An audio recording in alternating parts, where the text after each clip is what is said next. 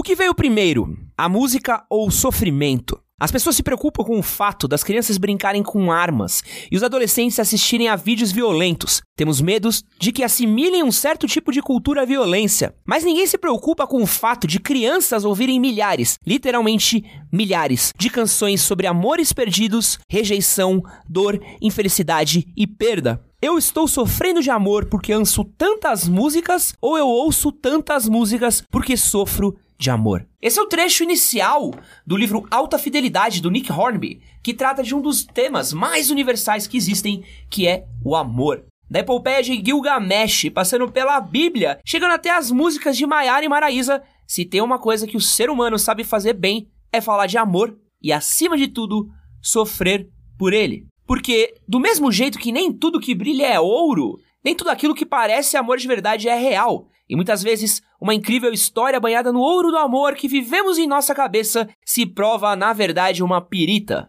O ouro de tolo. O que fazer quando somos iludidos pelo confortável véu do amor? Como nos recuperar depois de ter quebrado a cara no muro duro da realidade após tentar agarrar com os dois braços uma ilusão amorosa. O tema de nosso podcast de hoje faz jus a uma das mais famosas composições do cancionário popular brasileiro. Afinal, como disse o bardo Anderson Leonardo, não era amor, era cilada. Meu nome é Edson Castro e aqui do meu lado está Leonardo Filomeno. Olá, galera. E Wesley Alves. E aí, tudo bem?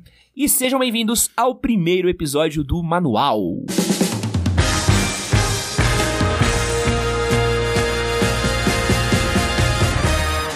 Leonardo Filomeno, por favor, explica pra gente o que vai rolar aqui nesse podcast, nesse projeto novo. A gente vai aqui falar sobre temas que será com o nosso universo, coisas que a gente vivencia ou que a gente vê pessoas vivenciando. E o primeiro tema que a gente vai falar aqui vai ser sobre sofrimento. Mas qualquer sofrimento? Não, é o sofrimento de amor, né? Que é o, o sofrimento com, onde a gente já nasce, já sai de rebento no começo da nossa vida, já aprendendo a sofrer ou vendo pessoas sofrerem. E eu acredito que nada melhor do que aprender com o sofrimento dos outros, já que com o nosso sofrimento é difícil de se levantar, né? E por falar em sofrimento, eu quero saber de você, para quem não conhece você ainda, quem você é, o que, que você tá fazendo aqui, conta pra gente, Wesley. Eu sou Wesley, sócio do Ed do Léo aqui no Manual. Trabalho com tecnologia mais de 10 anos, tô desde o começo do Manual. E hoje eu cuido da parte administrativa do Manual, contrato, as coisas que ninguém quer cuidar.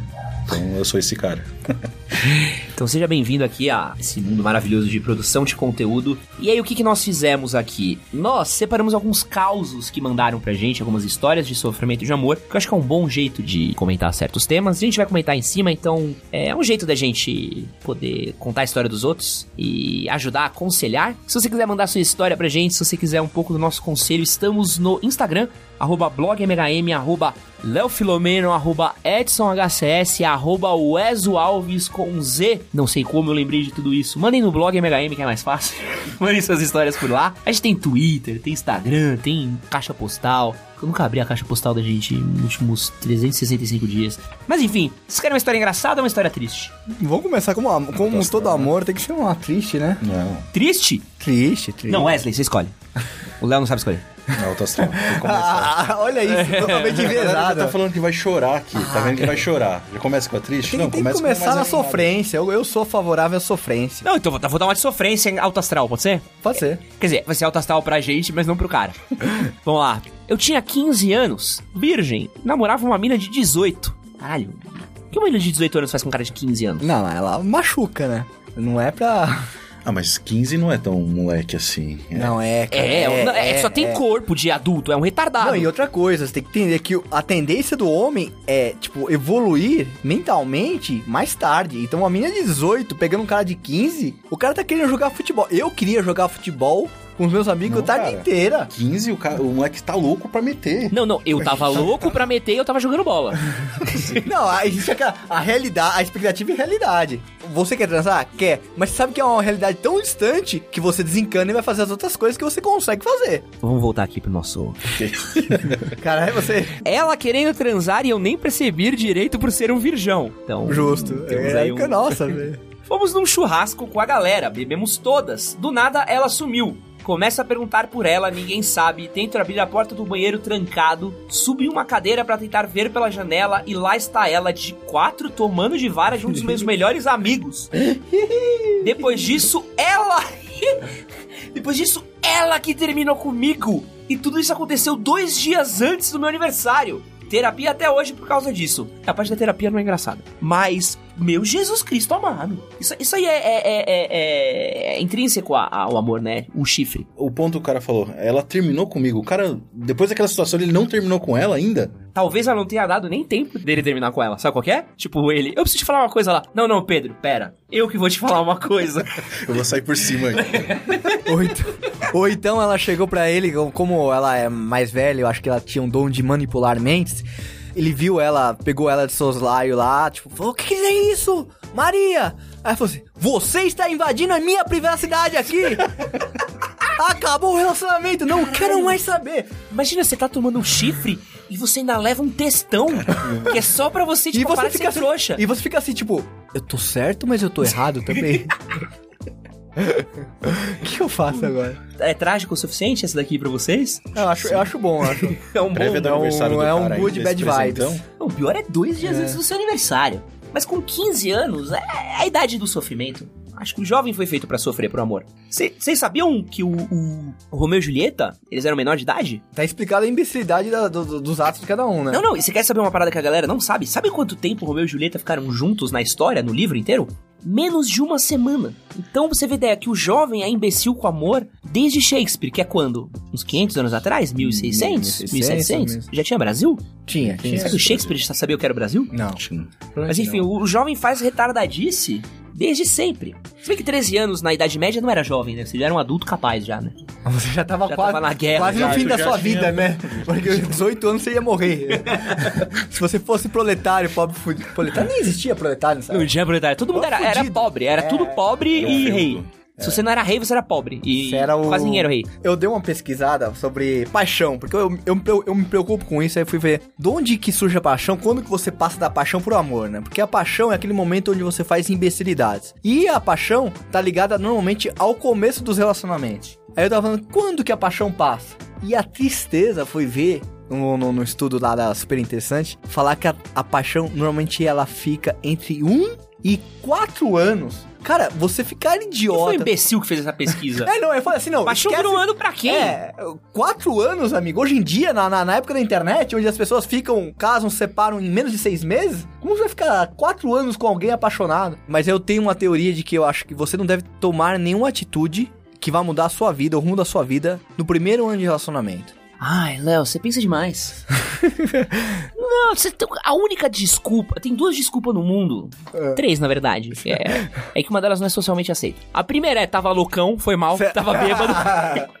a que não é socialmente aceita é tava drogado. É. Talvez a galera não fique bem. E a terceira tava amando. É. Se você fizer uma merda, chegar pros seus amigos e falar assim, puta, gente, desculpa, eu tava apaixonado, foi foda. Todo mundo olhava e falar assim, porra, sei bem como é. Todo mundo é retardado pro amor, Sim. todo mundo faz cagada, tá ligado? O, o, o Wesley. Eu. Você já fez cagadas pro amor? Cagada não, mas já sofri por amor e numa situação bem bosta. Que eu comecei a ficar com uma garota, e a gente ia pra escola junto, a gente trabalhava na mesma avenida e depois de um tempo descobri que essa menina namorava. Só que no final da para acontecer a desilusão, eu tava passando mais tempo com essa garota do que ela passava com o namorado. E eu me senti traído. Meu falei, Deus! Aí chegou no momento que eu, caralho, mano, vamos arrumar isso daqui. Ou ele ou eu. Aí ela Quem falou, tchau. Ela falou assim, ah, eu preciso pensar. Eu falei, ah, então pensa aí que eu tô indo. E depois disso a gente não ficou. Ela é. terminou com o namorado, não, não. terminou. Tipo, a gente terminou e ela começou a namorar com outro. Meu Deus, será que ela tava com outro também? Como, como que a galera arranja tempo Deus. pra ter amante? Mano, eu, eu acho impressionante essa galera que consegue ter amantes ou então manter famílias. Manter famílias eu acho o nível máximo que é. Não, e o cara que viu 10 vezes Bacurau com 10 minas diferentes? Não, não vi. Ah, não foi isso. Você não viu essa história? Não, Incrível. mas era relacionamento ou ficante? Teve um jornalista aí de um veículo famoso, veículo famoso, real, real, divulgaram a foto dos caras e tudo. Nossa, assim. tô muito curioso pra saber Esquerdo macho total. O cara não viu 10 vezes, viu 11 vezes Bacurau com 11 mulheres diferentes que ele mantinha relacionamento. E todas elas falam assim, nossa, é a primeira vez que eu Não, vejo e ainda Bacurau. postou uma foto e marcou as 11 na mesma foto. Juro, cara, eu juro, Cara, eu, eu não tenho criatividade pra isso é- essa isso é- história, isso é muito- isso Eu não tenho criatividade de pra inventar essa história, cara. Eu tô falando real, virou meme. Vocês precisam ser mais jovens, vocês precisam acessar o Twitter. Não é que você tava falando aí de manter família. Vocês têm família, vocês conseguiram ter duas? Mano, Não, não, cara. eu não consigo... A gente não consegue andar de metrô sem esbarrar em alguém em São Paulo. Como é que a gente vai ter uma outra Eu não família? consigo ver meu filho no, no- no tempo que eu gostaria de ver. Imagina ter duas famílias, ter duas despesas, dar o dobro de atenção. Não tem como, Mas amigo. IPVA, carro, Nossa, nem escola. fala, mano. É impossível. Alguns É conseguem. possível, é Alguns possível. conseguem. Mas tem uma coisa, Wesley, da sua história que eu pensei assim. Você fez uma pergunta que não deve ser feita, porque a pergunta de derrota. Quando você chega pra pessoa e fala assim, ou ela ou eu, a pessoa não sabe o que ela quer. Se ela soubesse, já tinha escolhido. Então, mas Então, tipo, você já, você já, já está humilhado, pedindo resquícios de sentimento. Mas não era uma coisa recente, assim. Já tava, Ah. meu, ao longo de um ano fazendo aquilo.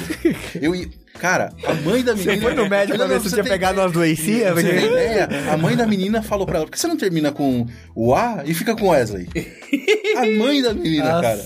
Você sabe, né, Wesley, onde come um, come dois, come dois, come três, né? Eu faria um testezinho ali pra ver como que tá a saúde. Então, mas só chegou ao ponto de eu falar ele ou eu, Ah. porque já tava muito tempo de relacionamento. Então, é, hoje nós somos amigos, mas... Você ainda é amigo? Sim, sim. Dessa filha da puta? Parabéns. Tem que ser Caramba, contato, mas parabéns não- pelo coração. Meu Deus. Vamos aqui pra outra história boa aqui. Essa história é legal. Uma vez namorava um carinha, esse aqui é de uma mina, tá? Uma vez namorava um carinha e fiz uma surpresa pra ele. Preparei uma lasanha e um pudim como sobremesa. Pô, minha mina nunca fez lasanha pra mim. Pudim ainda. Ela fez o prato principal e a sobremesa. Pô, que talento. Fui pra casa dele e no outro dia fui embora cedo porque tinha que trabalhar. Direto sem passar na minha casa. À noite dei conta que esqueci minha chave e voltei lá de surpresa. Encontrei outra com a minha camisola e comendo a lasanha que eu fiz. E fiquei tão passada com isso que nunca mais voltei a falar com o indivíduo. Fui pra casa e chamei o chaveiro. Caralho! Assim, eu acho que trair é um nível de mau caratismo, assim. Mas você botar amante com a roupa da oficial tem que ser um- uma desgraça, né? Se fosse um crime, teria resquícios de crueldade, sabe? É aquele crime que é o, o crime culposo, né? Que tem intenção de dolo. Não tem sentido nenhum. Você, você, você caga pra pessoa. Você tira- a mina prepara o rolê, faz todo o seu agrado, aí vai lá, se fica com ela.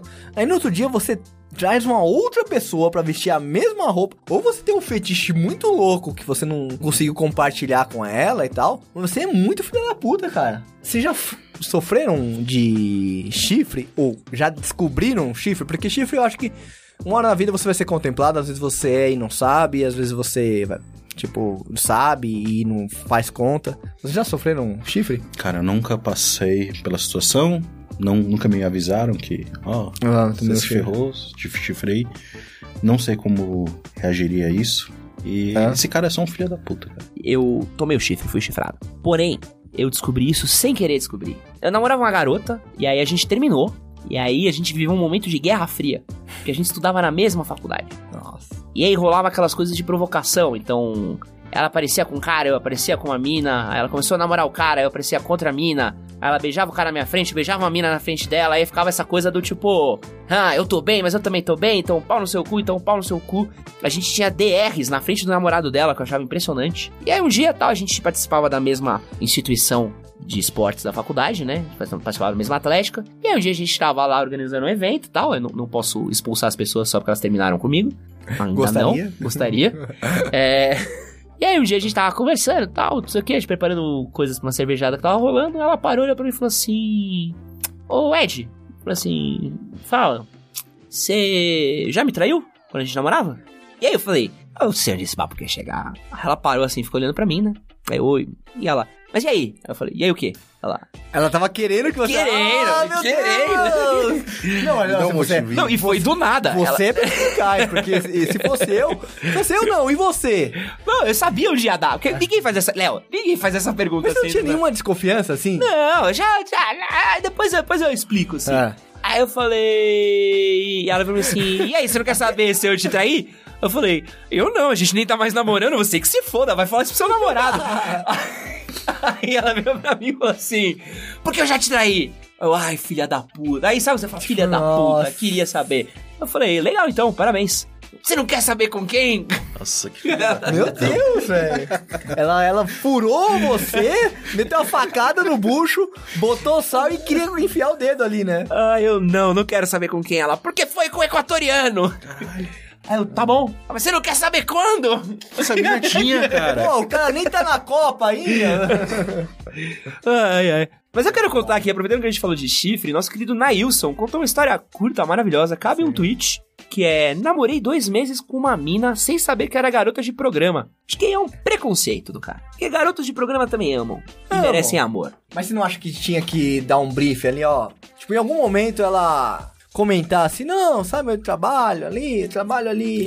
Não, não, não, não, não. Assim, assim, eu, eu acho que, pelo bem psicológico da garota, ela tem que avisar que é garota de programa pro cara, porque se o cara descobrir do nada, o cara pode. É, lou- é loucura, assim. Não é uma coisa. Eu acho que é, é tipo atriz pornô, é tipo. É só essas profissões que é, o cara tem que ter um psicológico muito bom ali pra você. Mesmo mulher de, de garoto de programa e, tipo, tanto pra homem como pra mulher, assim, porque você vive do sexo. A gente, a gente é um, um ser carnal, a gente é preso à carne. É, Eu, eu tenho um. Eu fiz essa pergunta porque eu tenho um dilema muito grande. Teve uma época, quando eu era jovenzinho, a gente. Você ia- namorou uma garota de programa? Não, não namorei, mas tive um amigo que ele ficou com uma por muito tempo. O velho amigo. E a gente ia muito pra região da Augusta, que é Augusta Old School, onde não tinha. Explica As- o que é Augusta pro Brasil. A Rua Augusta é uma rua aqui em São Paulo, onde há uns 15, 20 anos atrás era conhecida por ter muitas casas de tolerância. e não era, uma- era um lugar, modernoso, de jovem, com, com baladas. Foi antes dessa revitalização. Então, praticamente, era uma rua onde tinha puteiro, bar sujo. E balada, tinha bastante balada Ah, tinha, tinha umas baladas. Começou. É, Tinha as baladas sujas. foi. Tipo, o Facundo da Guerra começou a, a botar umas baladinhas lá e começou a revitalizar. Mas em todo caso, a gente ia muito pra lá. E a gente começou a ter contato com mais frequência com o garoto do programa e trocar ideia. E a gente percebeu o quanto elas eram inseguras, o quanto elas, pela profissão, elas não conseguiam se relacionar com os caras porque tinham muito preconceito e tudo mais. E aí, meu, um amigo meu, ele teve uma época que ele tava meio, tipo, tranquilaço, ele começou a namorar uma. E ele ia lá, aí é o desprendimento do garoto, ele ia lá depois do trabalho da garota, às 5 da manhã, tomava uma breja com a mina e emendava um motel. Mas aí é foda, né? Tipo, se seu marido um pedreiro, ele chegar em casa, tu pedir pra ele Fazer um... chapiscar uma parede. Mas aí ele tá, não, não, é o amor, é o sentimento. O que ele queria? Compartilhar esse senti- sentimento puro dessa, dessa intimidade. Ele ia, ele ficou por um bom tempo, assim, tipo, mano, e ele dizia, não só ele, tinham outros amigos, amigos não, aí eram mais colegas, que namoravam, que ficavam, e falavam quanto que as garotas eram inseguras, quanto as garotas eram ciumentas, porque é, é muito difícil ter alguém que queira se relacionar com elas. Olha que treta, né? Por isso que eu perguntei. Porque eu entendo o sofrimento dela, mas também, por uma questão de, de, de saúde, né? Ela precisa avisar pro cara que ela tá ali num grupo que precisa se cuidar. Mas não tem um lance de, talvez, de segurança desse cara também? Não, não, não, não. Você tá dois meses namorando com a garota. Tá. Aí você acha que ela é uma coisa. Aí um dia ela para e fala: Wesley, preciso te contar uma coisa. Eu sou garota de programa. Eu acho que o preparo psicológico é outro. É diferente do cara conhecer ela lá na casa, É. ou trocar ideia jogar uma real e falar assim, puta, eu encaro. Você já sabe um pouco de onde você tá se metendo, entendeu? Tem? Tô procurando outra história aqui. Nossa, tem aqui uma maravilhosa. Namorei com uma garota por quatro meses. Ao longo do relacionamento, sempre pensei que fosse tudo para dar certo. Sempre era bom e divertido o tempo que nós passávamos juntos. Porém, após o término, eu descobri que ela me usou para criar ciúmes no ex e que ele disse pra ela que voltaria se ela me deixasse. Ela dizia que nossa relação sempre foi esquisita e achava que pensava que eu pensava o mesmo. Mas eu sempre me entreguei ao amor enquanto estava com ela. Meu Deus! Essa é uma boa, e aí eu quero emendar com a segunda história muito parecida com essa, mas que vale muito a pena, tá? Me chamo Carlos, tenho 15 anos. Recentemente terminei um relacionamento onde a garota, com seus 17, tinha acabado de sair de um noivado. Quem noiva Nossa. aos 17 anos? A menina começou a namorar com 11? É, enfim. Ela tinha acabado de sair de um noivado onde ela tinha traído seu noivo. E eu, como uma boa pessoa, fui consolar ela. Olha que boa É. pessoa. Fui consolar com a minha piroca. Amigo. consolar com meus, minha chapirola. Pô. E aí. papo vai, papo vem, eu consegui ficar com ela e me apaixonar. Ela dizia que me amava e eu caindo no papinho dela. Bom, estudo no turno noturno e um belo dia, em plena prova de sociologia. Você vê como certas coisas marcam, né? O maluco lembrou da prova. A professora me chamou e me levou até uma sala onde estavam os pais dela junto com a minha mãe para conversarmos. Resumidamente, descobri que ela ainda amava o ex-noivo e tinha planos para voltar com ele. Diz a mãe dela que o ex-noivo ainda dormia na casa dela. Meu Deus. No sofá que não era, né? KKK. Moral na escola, fui iludido, quebrei a cara e hoje tô aqui. Ué, eu só não entendi. Eu quero entender aqui, eu, eu, eu, eu... Faz tempo que eu saí da escola, tá, gente? Vocês que têm filho aí que estão mais adentrados no ambiente escolar. Hum. É comum a escola mediar esse tipo de, de, de, de situação? Que escola é essa? Cara, é, o meu, meu filho é um pouco mais velho, tem 9 anos. É proibido o namoro na escola dele. Acho. De todas as idades? Todas as idades. Ninguém, Acho ninguém. digno. Chama Mas pai a na escola. É, e- é particular, né? é particular. Porque na, É, nas- na na, pública, na- né? na escola pública, à noite, quando eu estudei no ensino médio, amigo, o professor virava as costas, tinha nego transando, saindo, correndo pelado atrás das minas. Não, na minha escola, as escolas que eu estudei, eles fechavam os portões, você ficava preso ali, acabou. Não tem acesso de adulto nenhum. O que aconteceu, aconteceu. Escola pública, meu amigo. Única lei é não encostar no macarrão com salsicha do outro, parça. De resto, pode tudo. Você só não rouba a merenda do amiguinho, que é pra não, não gerar guerra. Mas, na minha escola também, a galera tentava fazer... proibir namoro e tal, mas eu fui pego uma vez. Namorando? É, tinha advertência pra Não, não, tipo, eles não podiam proibir namorar, porque ninguém pode proibir você de namorar. Não podia namorar dentro da escola. Mas aí eu ficava muito perto da garota que eu ficava, assim, tipo, realmente perto, assim. E ainda mais se tinha aquelas calças de moletom que qualquer coisa. Eita fé. qualquer coisa. Ou então é- aquela calça de malha, né? que- É, é, aquela malinha cu- curtinha assim. É. E eu lembro que tinha vibe, na época ainda tem hoje em dia que as meninas usavam a calça bem apertada assim. Então eu era adolescente, aquilo era o demônio da garrafa, tá ligado? E aí eu ficava me esfregando com a garota que eu gostava tal. E, mano, eu lembro até hoje, até hoje, o dia que eu tava na sala de aula, de boa, de boa, assim, eu nem tinha feito nada tal. Quando me chega a orientadora, fala: Edson, por favor, a gente precisa de você lá na sala de orientação tal. E eu tava acostumado, talvez não tenha sido o aluno mais exemplar de, de qualquer escola. E eu falei, porra, beleza, suspensãozinha, né? Pegaram. Mas você tava no que- flaga ali, você tava Não, não, não, não, não, eu tava na aula, tava na aula. De boa. Mas, tipo, quando a orientadora me chamou, eu falei, tipo, deve ter sido uma das 415 merda que eu fiz ao longo da semana. Flagraram alguma, tá ligado? E, tipo, e motivo eu tinha. Tipo, eu era pego, eu nem falava o que que era, era pra, tipo, vamos ver o que eles descobriram antes de eu me denunciar, tá ligado? Eu fui descendo e tal, quando eu chego na sala de orientação, tá minha mãe. E eu falei, o que, que minha mãe tá fazendo aqui, tá ligado? Aí eu sentei, olhei pra minha mãe, olhei pra orientadora, falei, tudo bem e tal? Tá tudo bom? Tá tudo legal? A orientadora olhou pra minha mãe, olhou pra mim e falou assim: O Edson, né? Menino comunicativo, né? Fala bastante, né? Legal, tal, desenha umas coisas aí e tal, todo mundo gosta Piroquinha. dele. Faz. Desenhei piroca na escola, cara. Faz teatro, né? Muito legal, muito bacana tal. É. Mas gosta de namorar ele, né? E aí, a porra da orientadora começou a explanar a mina que tava ficando pra minha mãe. Não, que ele tá com a garota, que ele tá ficando, ele tá por todo canto no corredor com ela aqui. E a gente queria pedir pra senhora dar uma orientação pra ele, porque ele é muito novo, que vai que acontece um acidente. E a garota aparece grávida. Nossa. E aí, que filha de uma puta. Maria Aparecida, orientadora arrombada do cara. Eu, mano, foi o maior constrangimento. Você tomou uma cintada? Não, minha mãe não falou nada. Minha mãe vai falar o quê? Falar, desculpa, meu filho ter hormônios. Desculpa, meu filho querer fazer o básico que faz a gente estar aqui. Mas, mano, eu nunca fiquei tão constrangido na minha vida. Porque não era uma namorada, era tipo uma mina X que eu pegava. Um tá sarrinho, tá?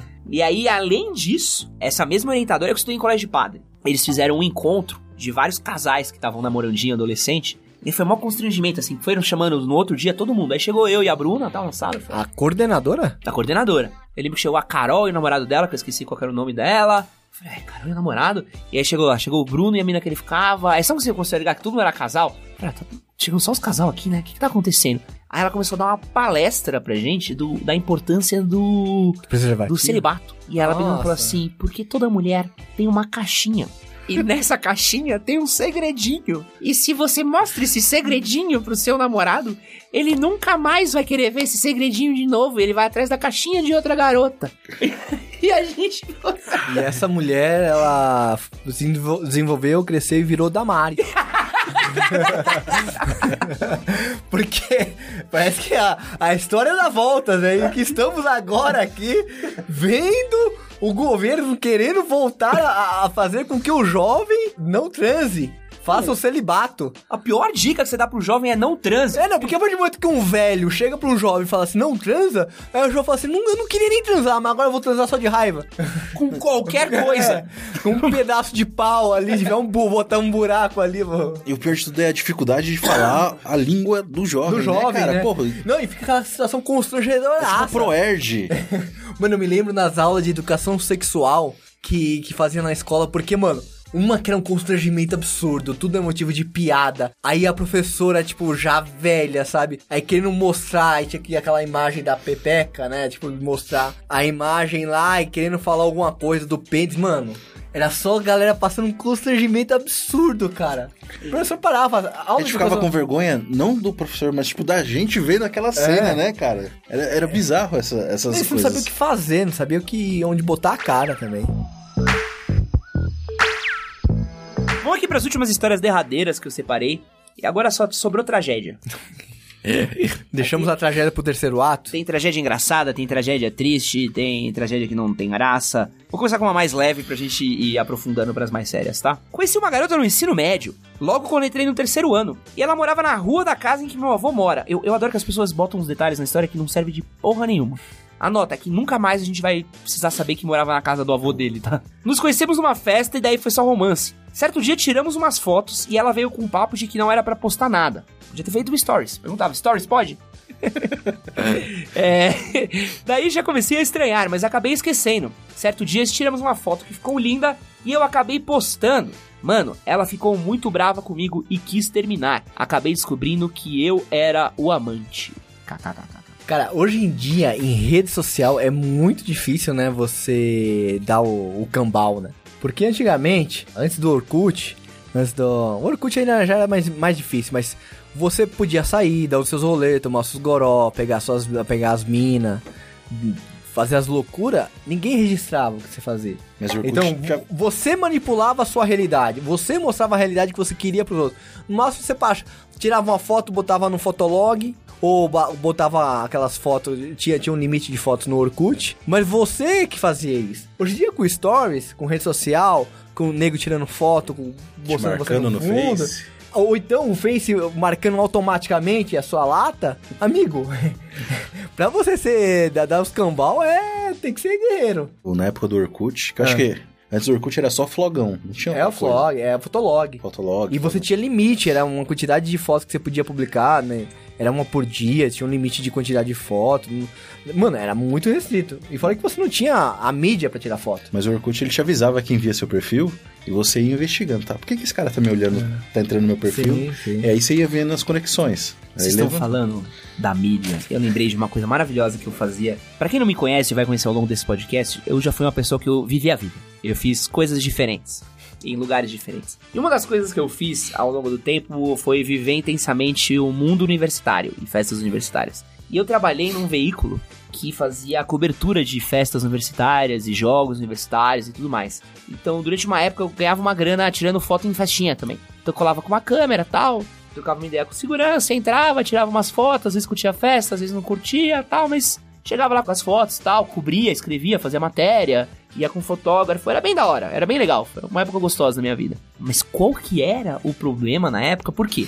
Não tinha celular com câmera. Celular com câmera é o quê? De 2011 pra cá. Tá ligado? Tipo, 2006, 2007. Mano, seu celular tirava foto, parecia que você era o Mario Bros. Você era o Alex Kidd, tá Era o ligado? jogo da cobrinha só. É, era o PlayStation 1, manja, que, que, que é tudo cagado, os gráficos, o 00 GoldenEye. Polígonos. Você tirava uma foto, você saía que nem a, a Natália Xenamova lá, namorada do 007 no GoldenEye. E aí, o único esquema de você tinha ter umas fotos massa era você, tipo, sair nessas fotos de balada, sair nas fotos de rolê e tudo mais. Beleza, então era um bagulho que todo mundo olhava. E nessa época não tinha reconhecimento de rosto, não tinha reconhecimento de nada. Então, por exemplo, saíram 200 fotos da balada, tu vai fazer o quê? Precisar checar as 200 fotos, uma por uma, até achar a sua. Então era comum você final de semana, segunda-feira, terça-feira, após tinha rolado uma festa universitária, você pegar sua manhã pra ficar caçando sua foto ali, né? Tipo, clique, clique, clique. E maluco. Sabe qual era a principal reclamação que a gente recebia? De maluco que tinha dado cambal na namorada.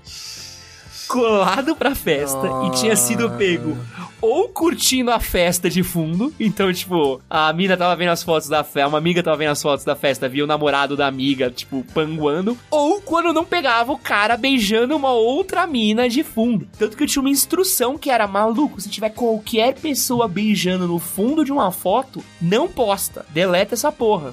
Vai dar merda. Porque isso terminava namoro e gerava briga pra caralho, velho. Podia ter um botão, né? Desculpa, de tipo, tire minha foto. Tire a foto, pelo amor de. Deus. Mas, mas, Mas mas o cara tinha, pedia, tinha. você tirava. Tinha, você podia pra tirar essa foto. E era, tipo, maravilhoso, cara. Você, tipo, imagina um maluco armou o esquema. Eu tinha um amigo meu que armava uns esquemas ótimos, assim.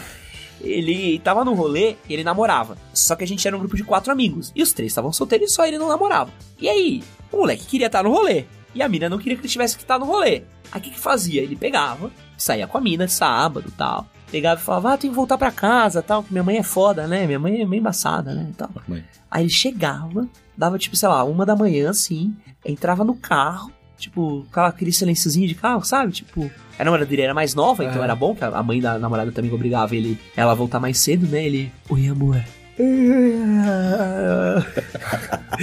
Tô indo dormir.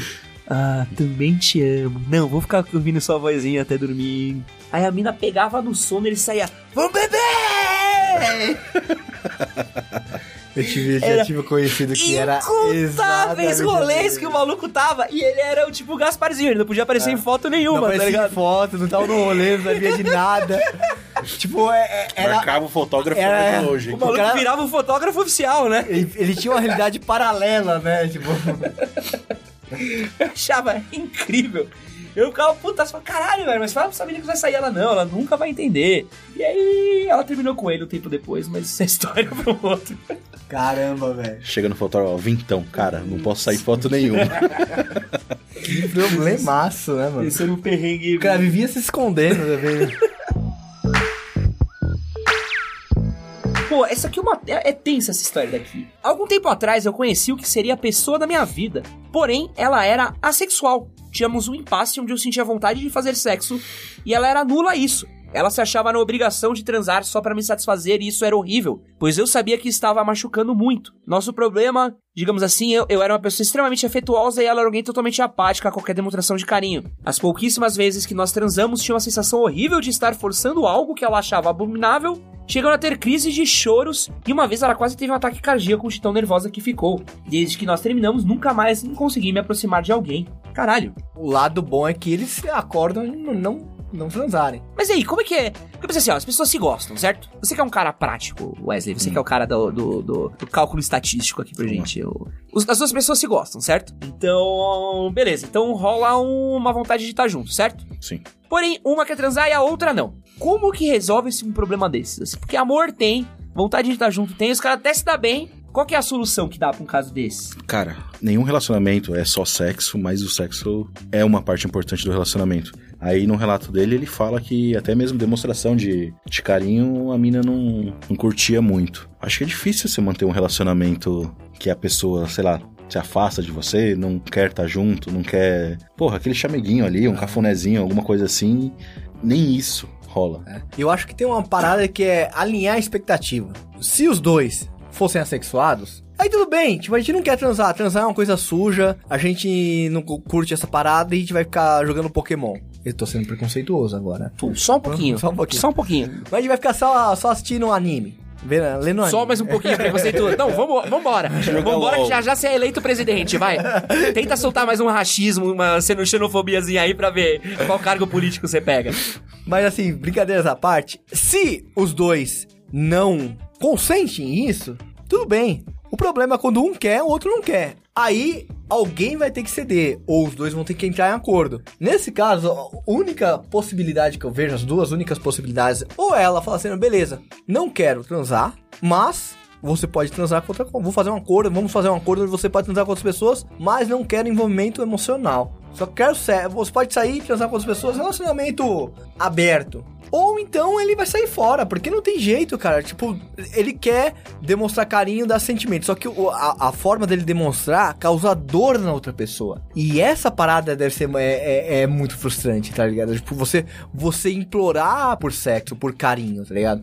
Isso é muito louco, né? É, é porque a gente acha, a gente tem uma, uma triste impressão de que só o amor, tipo, é suficiente na construção de relacionamento, tá ligado? E, tipo, e só o amor, ele é, tipo, uma parte. Você pode muito gostar de uma Sim. pessoa, você pode realmente ter sentimento, e, e às vezes isso não é suficiente pra manter um relacionamento. Então, pensa num caso de um relacionamento abusivo, tipo, às vezes a pessoa que sofre abuso, ela ama a outra pessoa. Às vezes esse relacionamento abusivo, eles não eram abusivos no começo, eles se tornam abusivos anos depois, entendeu? E aí você tem um sentimento, mas aí não é o suficiente pra você manter um relacionamento, uma relação, tá ligado? Tipo, esse é um caso de sofrimento de amor muito louco, porque você ama, você tá com a pessoa, tecnicamente tem tudo pra dar certo, mas tem algo ali que não, não Aquela casa. pecinha que não encaixa, É né? tipo, é tipo quando você vai pensar em perspectivas e expectativas. Então, por exemplo, ah, eu quero ter filho, minha mina não quer ter filho. E aí? Eu quero casar, minha mina não quer casar. Eu quero viajar, minha mina não quer viajar. E aí você começa a bot- botar umas contas que. A gente tem uma visão aí é, romântica e, e- e muito iludida de que o amor é só a simples necessidade de querer estar ou gostar de uma outra pessoa, tá ligado? Quando tem um monte de outras variáveis aí, tipo sexo, tipo dinheiro, tipo é, trabalho que entra no meio e vai cada vez mais tornando a problemática meio louca, né? E eu acho que essas outras variáveis é, acabam pesando muito mais do que o sentimento em si. Você pode muito bem, tipo, chegar num momento e falar assim, meu, eu gosto muito de você, mas não dá. É, a gente tem outras perspectivas. é, o que eu quero pra mim, você não quer. A gente não consegue ficar junto e a gente tá se agredindo nessa parada do. E, e- e a agressão é, tipo, você ir contra o, o que a pessoa quer, ou ela ir contra o que você quer, você querer muito ter um filho e a outra pessoa não, não querer. E abrir consenso também, né? Tipo, a mina que não, não consegue fazer sexo, ela fala: ah, não, a gente abre o relacionamento pra você poder saciar essa sua Sim. necessidade. É uma coisa que talvez ela não queira, mas ela tá fazendo por você. Quanto tempo ela vai conseguir suportar isso também? Isso. É. Ela não tá É. preparada. E Isso é muito louco, né? Tipo, é, o que, que você abre mão por amor, tá ligado? E até onde é saudável abrir mão. Em relação ao relacionamento, você faz concessões. Eu acho que é natural você fazer concessões. Porque, tipo, meu, são duas pessoas com sentimentos diferentes, com vivências diferentes, diferentes. Então, tem, pra encaixar a, a- a rotina ali, você tem que fazer pequenos acordos. Mas até onde que você vai? Até onde você se submete? Até onde você impõe? E até onde isso é saudável? É uma equação difícil, cara. Isso é legal que você acabou de falar que nem todo autor de novela da Globo, manja? Os autores de novela. Essa história é sobre o amor de uma mãe e de uma filha, mas até onde vai o amor de uma mãe por essa Vira uma filha? chamada de... Fez aqui, ó, Por Amor 2, por Leonardo Filomeno. A nova novela das oito. Sabe que eu, eu, dei uma pesquisada, a gente tava falando, a gente tava dando um estudo sobre sofrimento, né? E aí eu fui pesquisar pra ver quem sofria mais. Teve um estudo que mostrou que o homem tende a sofrer mais num fim de relacionamento do que a mulher. E a gente tem a tendência de achar que a mulher sofre mais, né? A visão que a gente meio que tem na cabeça de que a mulher sofre mais, o homem ele segue em frente, mas a- o homem sofre mais porque a tendência do homem é pegar, quando ele se relaciona, ele se abrir mais pra mulher e ter mais a companheira como aquela pessoa com quem ele divide planos, planejamentos, faz o desabafo das coisas que acontecem no dia a dia. E quando aquilo se rompe, meio que é difícil, muito difícil pra ele construir isso de novo. Enquanto a mulher, em sua maioria, ela tem o- a roda de amigas com que ela compartilha coisas e tudo mais, ela sente menos essa parte. E aí eu queria fazer aqui um momento onde eu falo sobre como o capitalismo é um sistema fantástico. Você falou do homem sofrendo, mas seus problemas acabaram. Esse ano surgiu uma empresa nova que chama Breakup Tours. Que eles são o coach de término de relacionamento. Olha o que que essa empresa faz, velho. Isso aqui eu achei maravilhoso, mano. É uma empresa que, logo que você termina o relacionamento, eles, tipo, você tá triste, tá sofrendo, eles sentam com você e eles fazem um plano. Aí eu vou falar do que que é o pacote completo, tá? O pacote completo é, você acabou de terminar o relacionamento, o casamento, eles fazem uma viagem foda pra você. Eles mandam você pra viajar o tempo que você Boa. puder pegar, tirar umas férias. Terminou ali, vai direto pra, tipo, Mykonos. Noronha. Comer, beber e rezar. É, vai, o É bagulho, Punta Cana, esses lugares aí que tá no hype, tá ligado? Beleza, aí você tá lá, curtindo o rolê, certo? E, mano, eles aliviam na cabeça, eles fazem você conhecer novas pessoas, fazerem amigos, eles têm, tipo, um, guias de viagem que faz você se enturmar e você curtir lugares, beleza. Você voltou pro seu país, de onde você saiu. Eles alugam outro apartamento pra você, pra você não ter que morar no mesmo apartamento que você tava Caramba. trocam sua mobília e cuidam pra tirar, tipo, das suas redes sociais todas as fotos. Fazer a limpa. fazer a limpa nas suas redes sociais, fazer... Então eles são praticamente aquele filme O Brilho Eterno de uma Mente Sem Lembrança, só que da vida real, viado. Cara, o capitalismo é top. Sim. Os caras conseguem olhar uma, tipo, pô, tem uma galera sofrendo de amor, né? Como é que a gente ganha uma grana com isso, tá ligado? Cara, é, é os coach de sofrimento de amor, velho. Cara, mas isso não é meio cagado? Especificamente nisso. O processo de você sair arquivando as suas 200 fotos com a sua namorada, porque você não quer mais estar ali com outras minas e elas verem que você tava namorando. Isso não faz parte do- dos estágios do luto? Tipo, você passar por tudo fazer isso? parte faz. Agora que os caras vão fazer isso é diferente. Porque é comum o cara fazer o quê? Fingir que tá tudo bem, encher o cu de cana e ligar pra ex, quatro da manhã, chapadão, ao som de raça negra, com a garrafa de corote flavors na mão, tá ligado? Pedindo Tipo, mais uma chance. Eu que Desculpa, te amo. vacilei. Mas passar essas vergonhas não faz parte? Pra Não, não, não, não, aprender? faz. É, Essas vergonhas é tipo um É, bumerangue. a gente pa- é, a, a- a gente cria casca com ela. Porque se você fizesse, se você aprendesse realmente, fosse fácil assim, mano, eu já passei por isso, eu vi meus irmãos passando por isso, eu vi meus amigos passando por isso, eles me viram passar por isso, e a mesma coisa, quando você tá nessa merda, nessa fase de bosta que você tá querendo voltar, que você tá arrependido, que você tá sofrendo, você faz as mesmas cagadas que você já deu conselho pro cara não fazer, cara. É impressionante, cara. É, não, você é forte. Aí não sei o que. Aí tá você sexta-feira à noite. Volta pra mim, eu te amo. Cheia de manias, toda gostosa. Me perdoa só dessa vez. Quando eu vejo uma situação dessa, eu quero furar meus olhos. Eu falo, caramba, a gente vive num ciclo de merda. E é com essa frase que a gente chega ao fim do episódio de hoje. A gente vive um ciclo de merda desse poeta urbano Leonardo Filomeno. Gostaria de pedir aqui pros senhores indicações rápidas aí pra galera consumir, ler, ouvir, assistir, jogar, sei lá, visitar.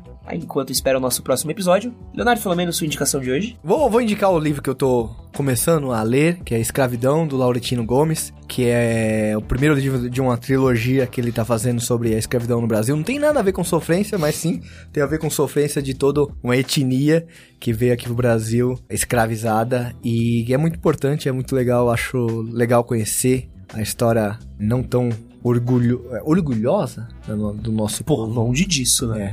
É. Wesley Alves, sua indicação? Cara, não é bem uma indicação. Talvez é essa vontade de sofrer a gente perpetua em outras áreas da vida. Eu criei uma playlist de filmes e séries de ficção antigos nas redes de streaming e tô assistindo. Cara, eu tô sofrendo pra caralho pra assistir essas séries. Não, mas indica uma, você vai indicar uma não, não, lista. não, não, Eu o que tem, falando- o que tem que aí? é? Que que Fala um- uma dica? Cara, é filme de 1997 pra trás. Não, e tá- assim, eu, eu fala. gosto. Qual de- o filme? Fala um Fala. filme. É, o, Que eu o que eu assisti a semana passada, que tá difícil de assistir, O Segredo O Irlandês. do Horizonte. Não, esse Não, é... Chato pra caralho. É, são caças, precisa ver com Vai, conforme. Wesley, vai.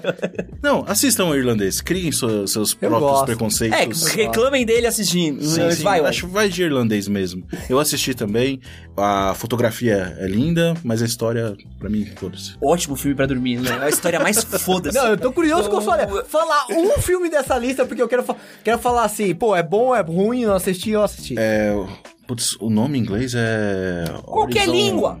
Putz, era o, o Segredo do Horizonte, cara. É, Mas você tá vendo filmes Segredo B, do né? Horizonte? é o Segredo do Horizonte, o... Eu, quando eu fui pra Irlanda, eu fiz isso. Horizonte de eventos. É o de terror? É tipo terror. Na nave espacial. Isso. Senhor, lave a sua boca pra falar mal desse filme, que é o é? Enigma do Horizonte. Isso, Enigma que é um Horizonte. clássico de terror. Que é o filme que é de terror numa nave espacial que inspirou jogos como Dead Space. Esse- Esse filme é maravilhoso, que eles vão pra uma nave espacial que ela pula por buracos de minhoca. Isso. E numa desses pulos de buraco de minhoca, ela vai pro inferno. E aí ela acaba sendo possuída pelo capeta. Mas é um filme muito bom, não com Lawrence? Fishburne, com Sam Neill. É lógico que não vai aparecer, né? Não É tem- terror Tem psicológico, como ter porra. é, é um bom argumento pra eles mostrarem, porque de- é, efeito especial não, não tinha como, não tinha orçamento, né? Eu tô só puto que o Wesley falou mal de um filme que eu gosto e falou bem de um filme que eu odeio. É tipo o Por quê? terror japonês, né? que é fantástico, mas não mostra nada. Eu vou criar minha lista completa depois eu, eu passo pra todo mundo. Eu quero fazer uma recomendação rápida de um filme maravilhoso aqui que eu reassisti depois de muitos anos, um filme que eu amo, que é Contatos Imediatos de Terceiro Grau, de Steven Spielberg. Hum. Um filme que é muito mais velho do que eu pensei que era, é dos anos 70 esse E filme. envelheceu bem? Porra, envelheceu bem pra caralho. Assim, eu acredito que a gente tenha poucos produtores de narrativa, de storytelling tão talentosos como o Steven Spielberg, assim, porque ele consegue fazer uma história que é apelativa pra todo mundo, assim. Então, vendo Contatos Imediatos, eu consigo ver um filme que tem uma fotografia muito bonita, que é muito bem filmado, que tem uma interpretação muito boa, que tem escolhas de câmera e de ângulos de história muito bem feitas, assim, dignas de Oscar. Não é à toa, concorreu ao Oscar. E também é um baita de um blockbuster, e também é um filme família, e também é um filme apelativo. Então é uma coisa que a gente acabou descolando ao longo do tempo, que é filmes legais pra caramba de serem vistos com filmes de arte. Então, hoje a gente tem filme de arte, filme. Filme de arte não, mas filme, tipo, aclamado pela crítica. Normalmente não é um filme apelativo e um filme apelativo nem sempre é um filme pela crítica. Você tem o irlandês de um lado e o, e o farol de um lado. E você tem Vingadores Ultimato e, e Coronga do outro, tá ligado? O público É, o Coringa é um exemplo, é. E a crítica... O Coringa é um exemplo É. bom de tipo, porra, o público É. e a crítica gostaram do mesmo filme, mas o Coringa, se você comparar com filmes de antigamente, não é. O Coringa é uma cópia de O Rei da Comédia, é uma cópia de Taxi Driver. Ele não consegue ter aí a originalidade que esses filmes tiveram. E o Contatos Imediatos do Terceiro Grau é um filme que eu assistindo, eu fui ficando cada vez mais besta de como eu já sabia o que ia acontecer. E eu ficava impelido a falar assim, caralho, eu, sabe, eu botei pra ver, falar, ah, vou ver aqui no almoço e tal. E aí começou a falar, mano, eu falei, não, eu, eu preciso parar pra ver esse filme, porque eu tô querendo ver como é que ele constrói a próxima cena. E, e o Spielberg tem muito disso. Eu acho que ele teve uma época muito boa aí, dos anos 70 até os anos 90, tá ligado?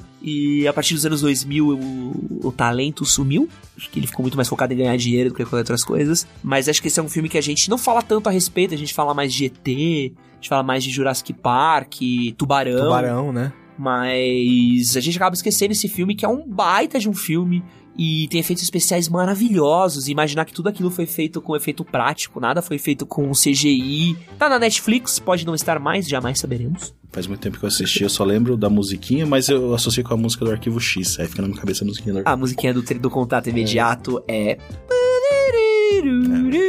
E a do Arquivo X é. Sim, é isso. E. Com minhas interpretações musicais, encerramos esse episódio. Gostaria de deixar um recado gravado pro futuro. Edson do futuro, ao ouvir esse podcast, lembre-se, foi só o primeiro e Aguente. melhoraremos. Uma boa noite pra todos vocês, uma boa tarde, um bom dia. E gostaria de avisar vocês que se você quiser ver a transmissão desse podcast ao vivo, ele será gravado às quartas-feiras, às 8 horas, lá na gloriosa Twitch, twitch.tv barra Manual do Homem Moderno. Se você quiser nos assistir ao vivo, gravando esse podcast, cola pra lá. Estamos ao vivo agora junto com uma galera, o Luiz Albi, o Felipe Marques, PTKS23, todos eles estão acompanhando aqui, junto com mais algumas outras pessoas, então venha nos assistir ao vivo gravando podcast também. Um beijo, tchau!